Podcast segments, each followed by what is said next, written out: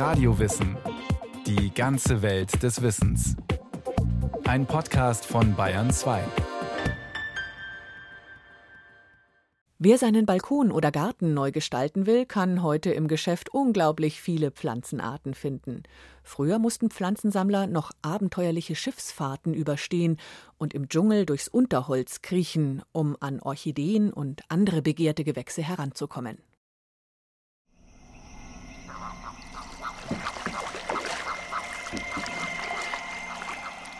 Es sind 24 Kanus. Die Männer darin haben Musketen. Den ganzen Tag schon beschießen sich die beiden verfeindeten Gruppen. Sie sind kriegerisch, die Papua auf Neuguinea.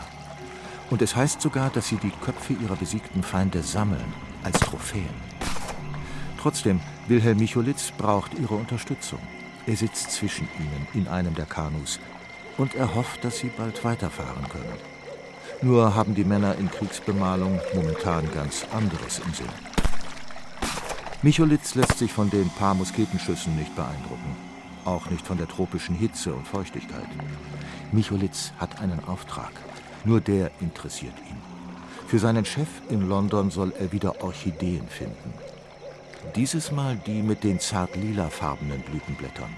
Dendrobium phalaenopsis, von denen gibt es in ganz Europa Ende der 1880er Jahre nur drei Exemplare. Diese Pflanzen sind eine Rarität. Und Micholits Chef will damit bei den orchideenverrückten Sammlern in Europa einen großen Coup landen. Er hat alte Aufzeichnungen entdeckt und ist sicher, dass sie irgendwo hier wachsen müssen. Bei den Kopfjägern in Neuguinea. Auftraggeber von Wilhelm Micholitz ist der Unternehmer Friedrich Sander. Aus dem Briefwechsel zwischen den beiden weiß man heute viel über den sogenannten Orchideenkrieg im 19. Jahrhundert. Ein Wettlauf europäischer Gärtnereien um exotische Pflanzen.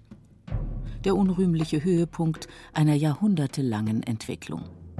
Sander war als junger Gärtner aus Bremen nach London gekommen und wurde dort mit seiner Orchideengärtnerei weltberühmt.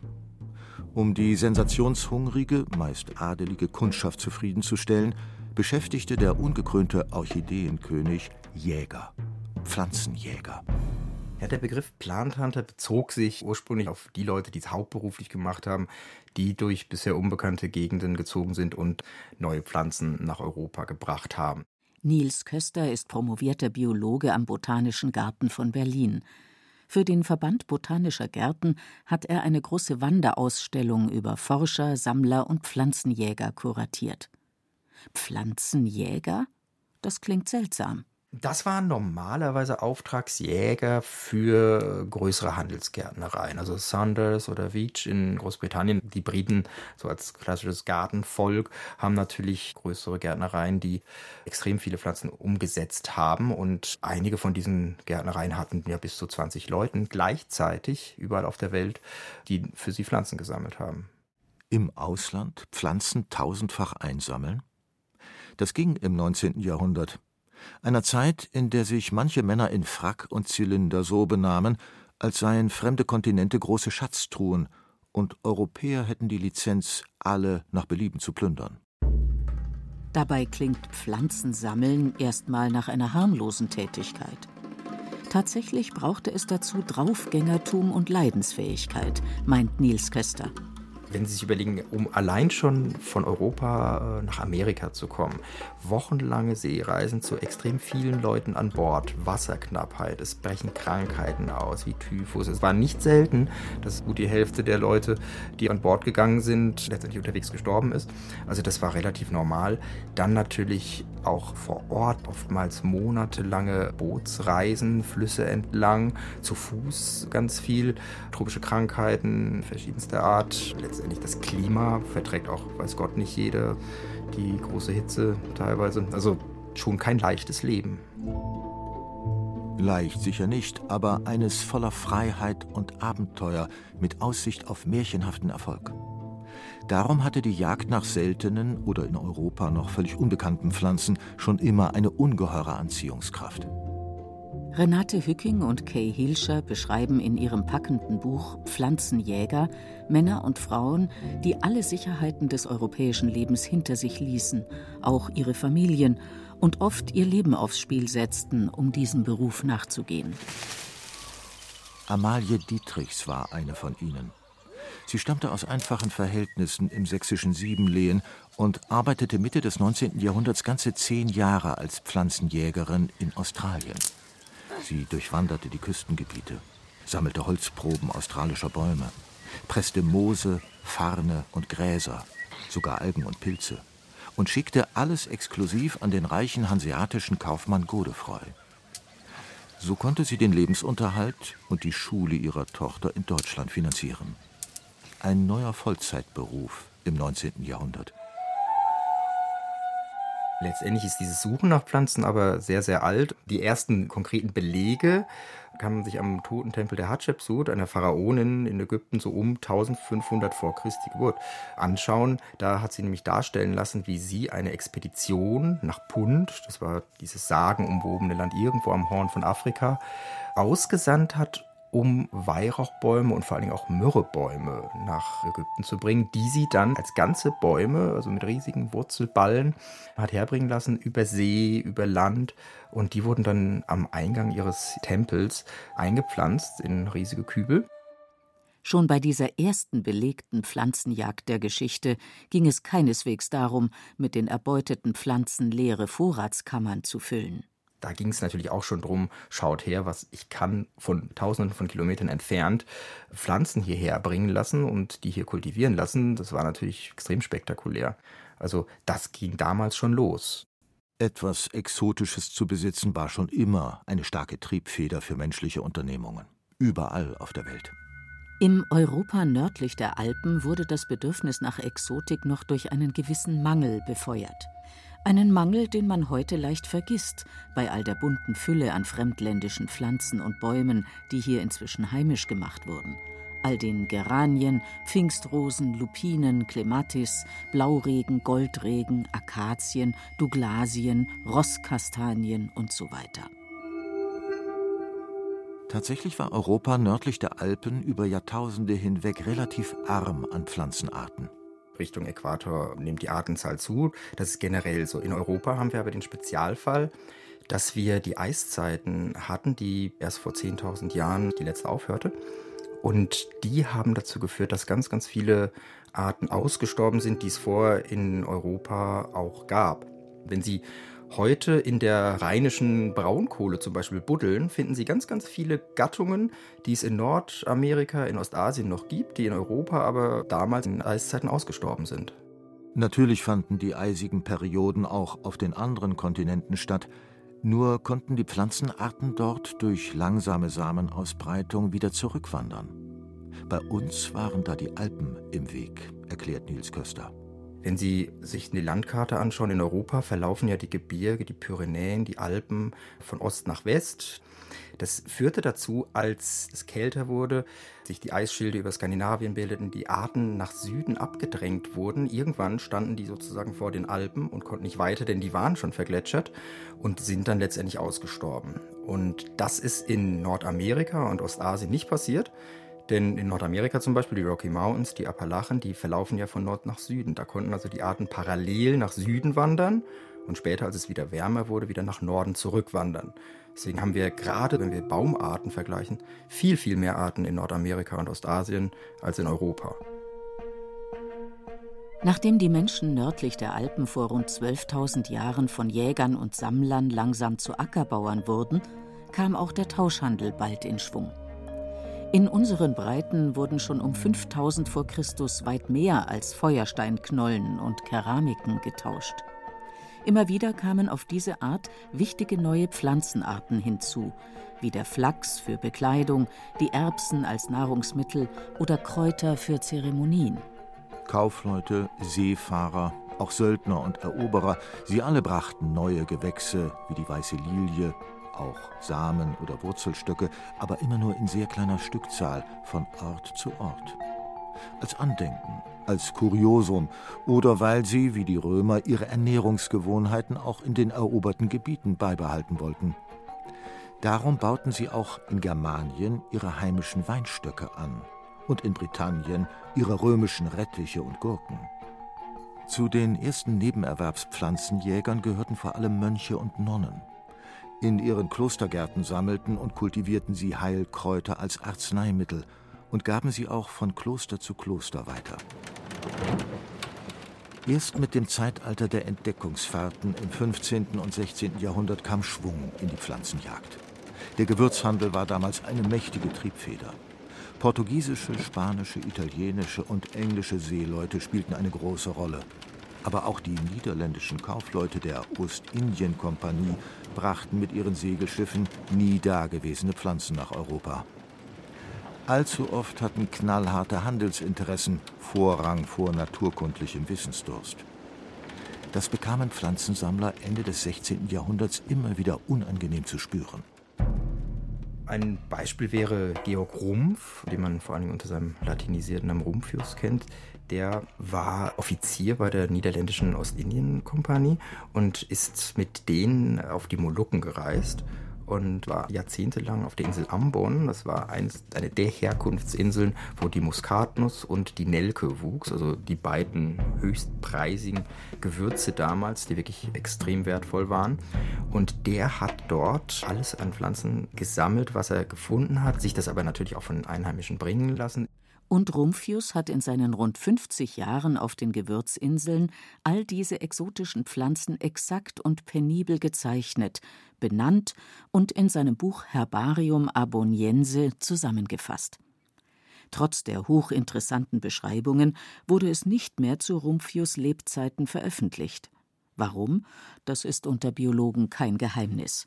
Vermutlich vor Dingen deswegen, weil die niederländische Ostindien-Kompanie Konkurrenz fürchtete. Das waren nämlich ziemlich gute Zeichnungen und anhand derer hätte man jetzt dann solche Pflanzen auch ganz gut wiedererkennen können.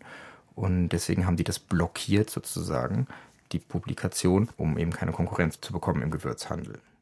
Ihre Kunden in Europa bezahlten zwar seit eh und je horrende Preise für Muskatnüsse und Nelken, wussten aber lange nicht, wie und vor allem wo diese Gewürze überhaupt wachsen. Überhaupt duldete man die Tätigkeit von Naturforschern eher nur. Dieses Erbeuten von Pflanzen wurde während der gefährlichen Reisen an Bord von Handels- oder Kriegsschiffen lange Zeit nicht wirklich gefördert oder gar respektiert. Ankerte das Schiff an einer unbekannten Küste, blieb man nur so lange, wie es für das Auffüllen der Wasserreserven und des Proviants nötig war. Nicht so lange, wie es der Naturkundler für seine Botanisierarbeiten gebraucht hätte. Erst daheim in Europa wurden die Pflanzensammler für ihre pflanzenkundlichen Schriften und Zeichnungen gefeiert.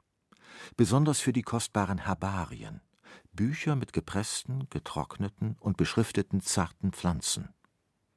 Nun kam die Jagd nach grünen Schätzen in Mode.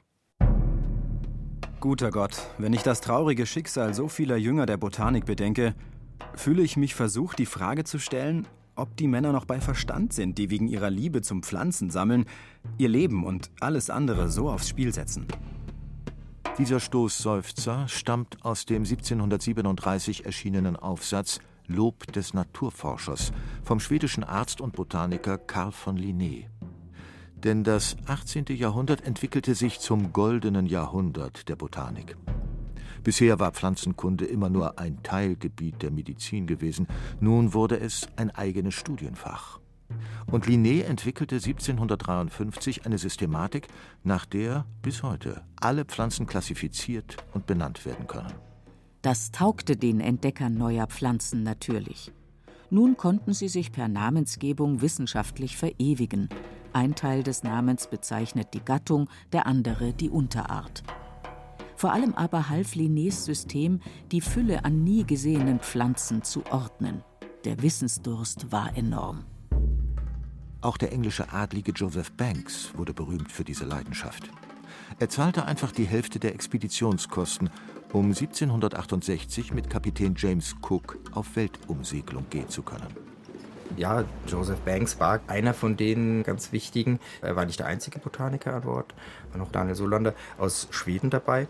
Und die haben, sobald man irgendwo an Land ging, Pflanzen gesammelt. Sie waren im Grunde die ersten, die wirklich große Mengen aus Australien mitgebracht haben.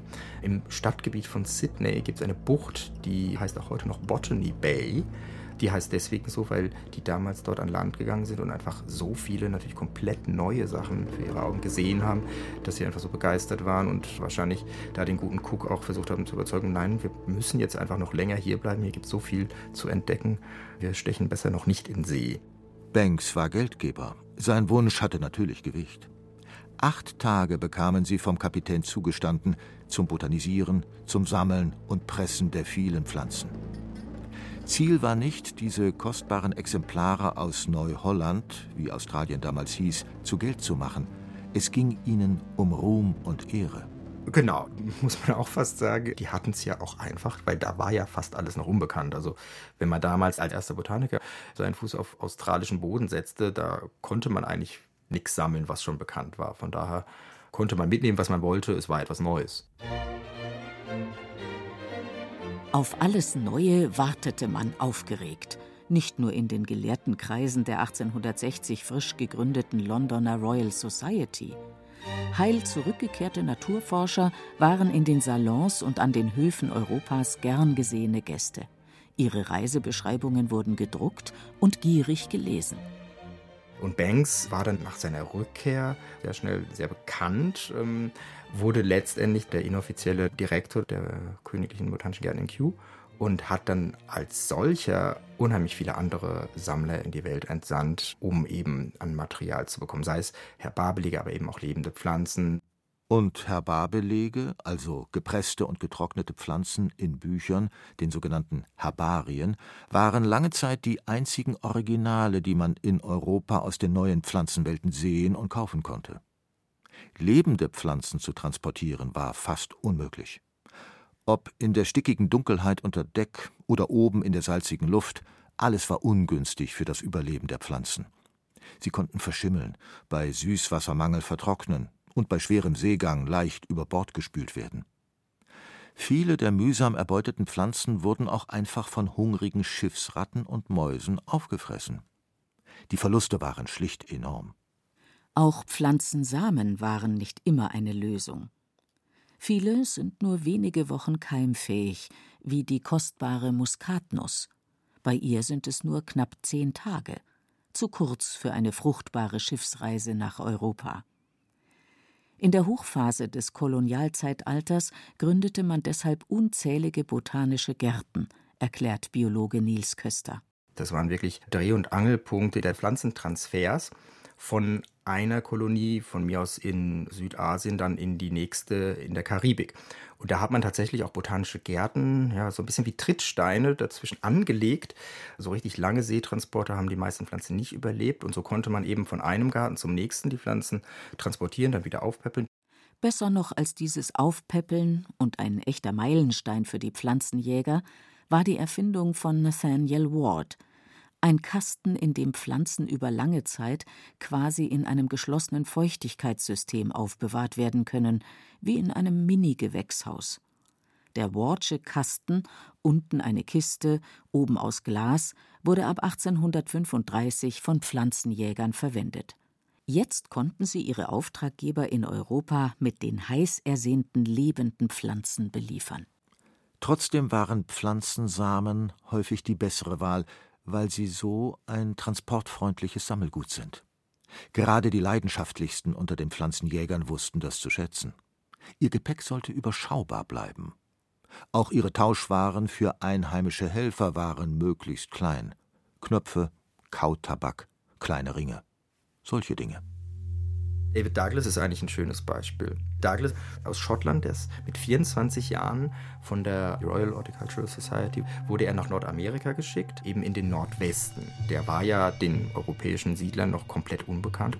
Da ist er dann über drei Jahre lang komplett allein durch die Gegend gezogen. Weit über 11.000 Kilometer müssen das gewesen sein, die er da zurückgelegt hat. Äh, zu Fuß, mit dem Pferd, mit dem Kanu. Kam dann immer wieder mal total zerlottert in irgendwelchen kleinen Vorposten der europäischen Siedler an und hielten sie teilweise für den Überlebenden einer schlimmen Katastrophe, weil er so heruntergekommen aussah. Kein Wunder, wenn man eben so viel Zeit dann in der Wildnis verbringt. Und der hat da vor allen Dingen Gehölzsamen gesammelt, zum Beispiel eben auch von der Douglasie, die dann letztendlich ja nach ihm benannt wurde. Douglas Funde passten wunderbar zur neuen europäischen Gartenmode, englischen Landschaftsgärten. Französische Gärten mit geometrischen Blumenbeeten und zurechtgestutzten Büschen waren passé. Nun ging es um zart gehügelte Landschaften mit Bäumen und Büschen in aufeinander abgestimmten Blattformen und Farben. Die Pflanzenjäger sind im Laufe des 19. Jahrhunderts mit ihrer Sammelleidenschaft immer weitergegangen. In Japan, das damals noch für Europäer tabu war, setzte sich der Würzburger Franz von Siebold größten Gefahren aus. Er wurde sogar wegen Spionage verurteilt und des Landes verwiesen. Aber er schaffte es trotzdem, hunderte von Kisten mit Pflanzen, darunter die blaue Hortensie, auch Porzellan, Waffen, Stoffe und Landkarten nach Europa zu bringen. Was einen regelrechten Japan-Boom ausgelöst hat.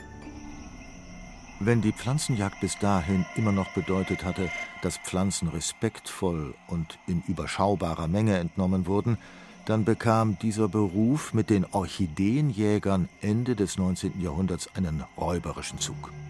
Ihre Beute war zart und variantenreich und wuchs meist hoch oben in den Kronen der Bäume. War das Klettern zu mühsam, fällten sie die Bäume kurzerhand und sammelten die Orchideen am Boden ab. Und das war wirklich auch ein Kampf zwischen den Leuten, also zwischen den einzelnen Orchideenjägern. Die haben dann teilweise nach dem Motto, nach Medizinflut alles hinter sich abgefackelt, um bloß der Konkurrenz nicht auch noch was übrig zu lassen. Ob für Orchideen, für Lilien oder Kakteen, die Gewinnspanne war für Jäger und ihre europäischen Auftraggeber so groß, dass Sammelleidenschaft in Raub und Gier umschlug. Hat letztendlich auch dazu geführt, dass eben bei gewissen Pflanzengruppen man dann schon relativ früh im 20. Jahrhundert gesagt hat, okay, damit müssen wir den Handel einschränken, weil da wirklich Arten an den Rand der Ausrottung gebracht wurden. Heute hat sich viel geändert in der Pflanzenjagd. Seit 1975 gilt das Washingtoner Artenschutzabkommen. Weltweit haben es weit über 150 Staaten unterzeichnet. Wenn Biologen wie Niels Köster heute im Ausland Pflanzen sammeln wollen, dann brauchen sie vorher einiges an Anträgen und Genehmigungen. Heutzutage gibt es natürlich, Gott sei Dank muss man sagen, auch internationale Regelungen, dass man nicht einfach irgendwo hinfahren kann, Pflanzen dort sammelt und wieder nach Hause bringt und dann wer weiß, was damit macht. Das ist natürlich heutzutage nicht mehr möglich. Das ist schon auch gut.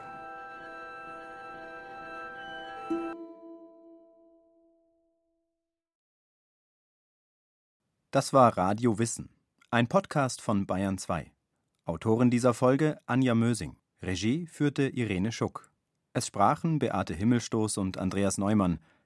Technik Ursel Kirstein. Redaktion Iska Schregelmann. Wollen Sie keine Folge mehr verpassen? Dann abonnieren Sie Radio Wissen einfach unter bayern2.de slash podcast.